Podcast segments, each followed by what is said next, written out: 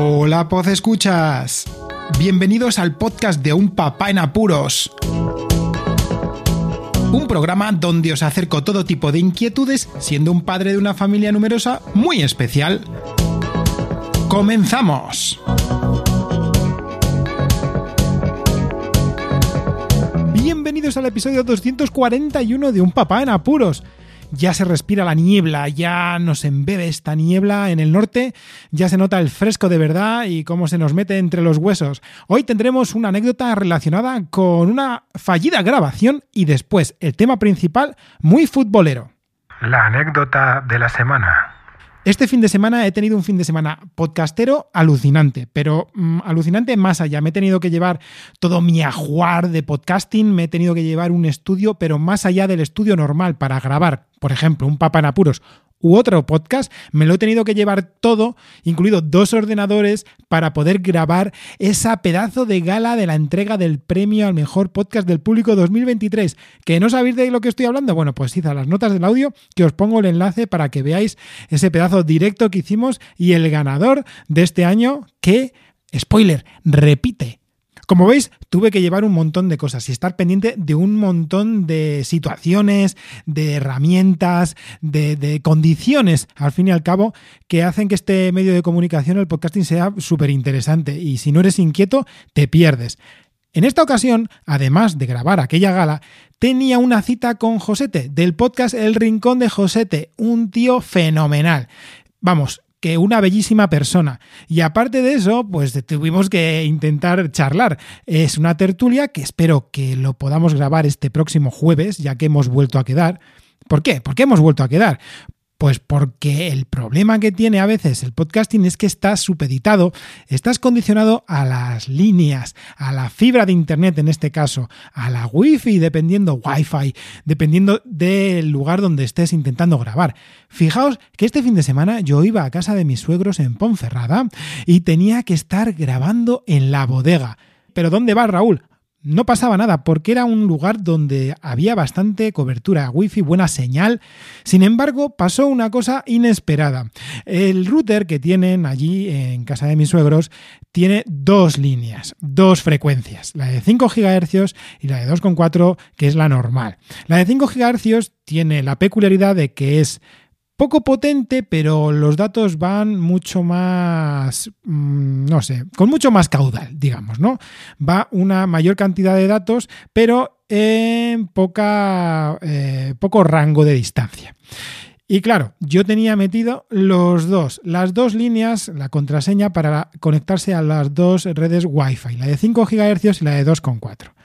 Hice las pruebas cuando el portátil se conectó a la de 2.4, pero inexplicablemente mi MacBook, el viejete que tiene ya casi 13 años, le dio en aquel momento por conectarse a la otra, a la de 5 GHz.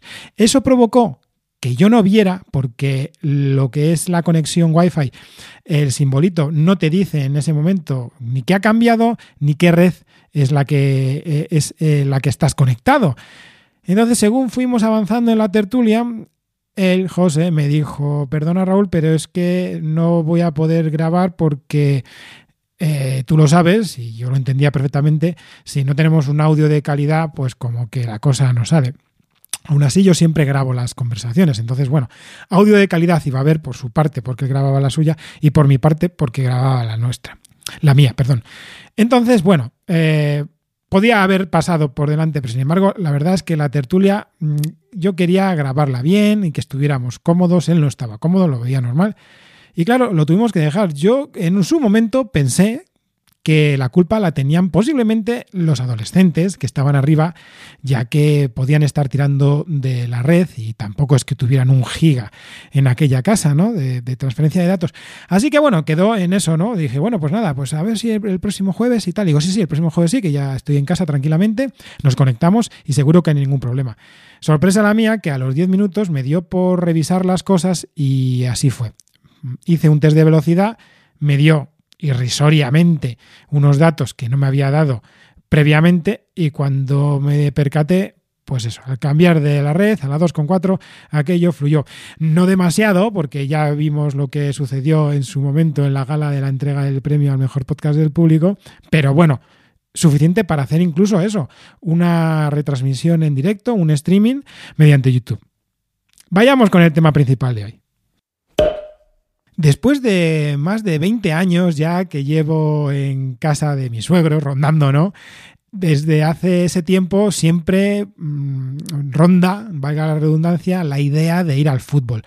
No es que sean súper apasionados al fútbol, pero bueno, en Ponferrada, que es la localidad donde viven, sí que hay cierto amor por el fútbol, sí que hay una cierta pasión y mi suegro siempre se, se saca el abono. Y siempre hay alguien que puede acompañar porque, bueno, eh, en Ponferrada, pues no es vivir en Madrid para ir a ver el Primera División al Real Madrid o en el Barcelona o incluso el Bilbao, ¿no? O sea, equipos más grandes donde las entradas cuestan más, los abonos cuestan mucho. Igual no se tienen entradas de vez en cuando que puedas acompañar a un socio, por ejemplo, como pasó en este caso. Tenía la oportunidad de acompañar a mi suegro para ver el fútbol y sorpresa, que era una sorpresa, mi suegro, diciéndome primero que me iba a llevar a ver unas fincas, me quiso dar la sorpresa de que me iba a llevar a ver el fútbol por primera vez después de todo este tiempo. No es por nada, pero me ilusiona muchísimo este tipo de eventos. Con mi padre siempre he sido futbolero. Bueno, no os digo más que yo fui a nacer mientras mi padre estaba viendo un partido de fútbol, ¿no? Y que sí, que sí, que yo, que no hay ningún problema, ¿eh? O sea, dejo el partido, no pasa nada. y bueno, eh, la historia está en que me hacía mucha ilusión, porque aunque a lo mejor no soy de las personas que igual pagarían temporada a temporada el abono de fútbol, porque en realidad tengo otras muchísimas cosas que hacer, pero sí que el fútbol lo llevamos más o menos en la sangre en mi familia y también en la familia de mi mujer. Y me hizo muchísima ilusión, porque me hizo recordar también las veces que he ido yo con mi padre a ver el fútbol, esas sensaciones que te da ver un evento deportivo de este estilo, ya no solo fútbol, sino si vas a ver baloncesto, si vas a ver eh, voleibol, si vas a ver balonmano, cualquier tipo de deporte, badminton da lo mismo, que sea un evento que englobe profesionales, la cosa es bastante embriagadora y mola muchísimo, mola muchísimo. Nosotros llegamos a las zonas circundantes porque yo, mm, vamos, aluciné la cantidad de gente que va a ver el fútbol. Incluso era un partido contra el antepenúltimo y la Ponferradina estaba la tercera. O sea, se supone que iba a ser fácil. Spoiler, no fue nada fácil, incluso perdió la Ponferradina. Madre mía. Es de esto que además parece que cuando va a ir uno, ¿no? Y, es nuevo, si, si, igual, si pierden, igual parece que eres el gafe, ¿no? Pero en este caso no. En este caso me, me gustó mucho. Escuchad un poquito porque así fue la llegada. Así fue la llegada al sitio donde nos sentamos para ver y para asistir al partido.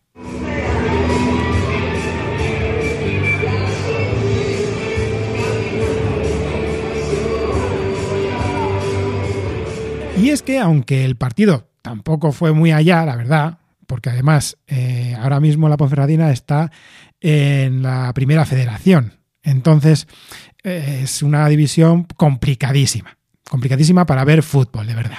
Y bueno, lo mejor el ambiente, compartir con mi suegro pues pensamientos, ¿no? inquietudes sobre el partido, con los de al lado, las personas de al lado que son afines, ¿no? y que siempre se ven todos los fines de semana que, que van a ver el, encuentro, eh, el ambiente, el ambientillo, también el frío, ¿eh? Os digo que lo del frío en estos lugares es algo que se te arraiga. Lo primero que hice al saber que íbamos a ir a ver el partido de fútbol fue meter térmica, eh, calcetines térmicos, térmica me refiero a la camiseta, calcetines térmicos, unas medias de fútbol que me cubrieron hasta la rodilla, un buen abrigo, una braga, aunque iba a llevar la bufanda de la Ponferradina, evidentemente tenía que avisar al equipo local, ya que iba a ver, gracias a, a mi suegro, el partido, pues tenía que animar, ¿no? Y, y un gorro, unos guantes, otros guantes por si acaso, y parecerá que igual es un poco exagerado porque tampoco hizo demasiado frío. Pero aquí la niebla está presente casi siempre. O sea, es algo que siempre está ahí. La niebla te, te, acoge y además te deja hecho trizas porque se te mete por todos los lados. Siempre me decía mi madre eso de la niebla es que se te mete entre los huesos, ¿no?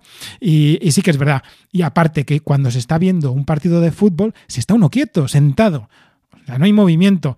Y por mucho que te abrigues, terminas teniendo frío en los pies, fijo. Y como no vayas bien abrigado en el resto de la parte del cuerpo, lo mismito. En este caso sí que me sorprendió bastante la animación.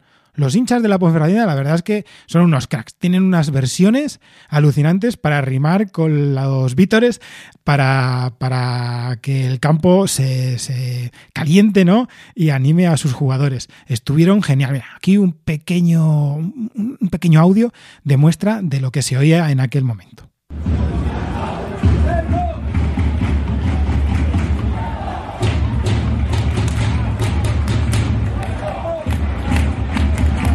Una experiencia esta de ver el partido de fútbol que, como os decía, me hizo recordar un montón a mi época de pequeñín, porque yo iba a ver el fútbol con mi padre desde chiquitín y de aquellas épocas en las que no era obligatorio estar eh, sentado, o sea, tener un, asiento para, para, ver el fútbol, de los que estabas pegado a la verja, incluso algunos llevaban balones y estábamos jugando al fútbol alrededor del campo y detrás del campo como si fuera normal, aquello de comer las pipas, me acuerdo muchísimo, bajar, venga, vete a por unas pipas, ibas corriendo al bar, al chiringuito que tienen ahí, ahora pues tienen una barra, ¿no? Ahí detrás, pero antes tenían incluso en el antiguo campo de la balastera de Palencia, que aquello, bueno, no lo que hay ahora lo que era antes el antiguo campo de la balastera, tenía debajo de lo que es las gradas el chiringuito, ¿no? Donde podían tomar las bebidas normales, espirituosas o no, y también eh, comprar las pipas para ver el partido, y era algo pues súper habitual. Y luego eso, ¿no? La tensión de ver el partido, quedarte mirando en un momento determinado, ver cómo la gente eh, se movía y se levantaba y, tú decías, ¿qué pasa? ¿Qué pasa? Y parabas todo para ver, a ver lo que sucedía y, bueno, en fin. Eh, emociones que han vuelto a mí y que agradezco un montón a mi suegro que me haya llevado, aunque haya perdido la Ponferradina, me da lo mismo, es lo de menos, sinceramente, aunque para otros no lo sea, ¿no? Ver ese espectáculo me ha encantado y a ver si ya empiezo a llevar a espectáculos de este estilo a los más pequeños para que vivan cosas que, que te pongan los pelos de punta, porque a veces te ponen estas cosas los pelos de punta y hay que compartirlas.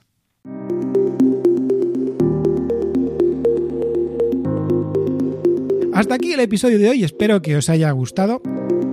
Como siempre, os aviso que toda la información del podcast está en las notas del audio. Muchísimas gracias por escucharme. Y recordad, seguid en apuros.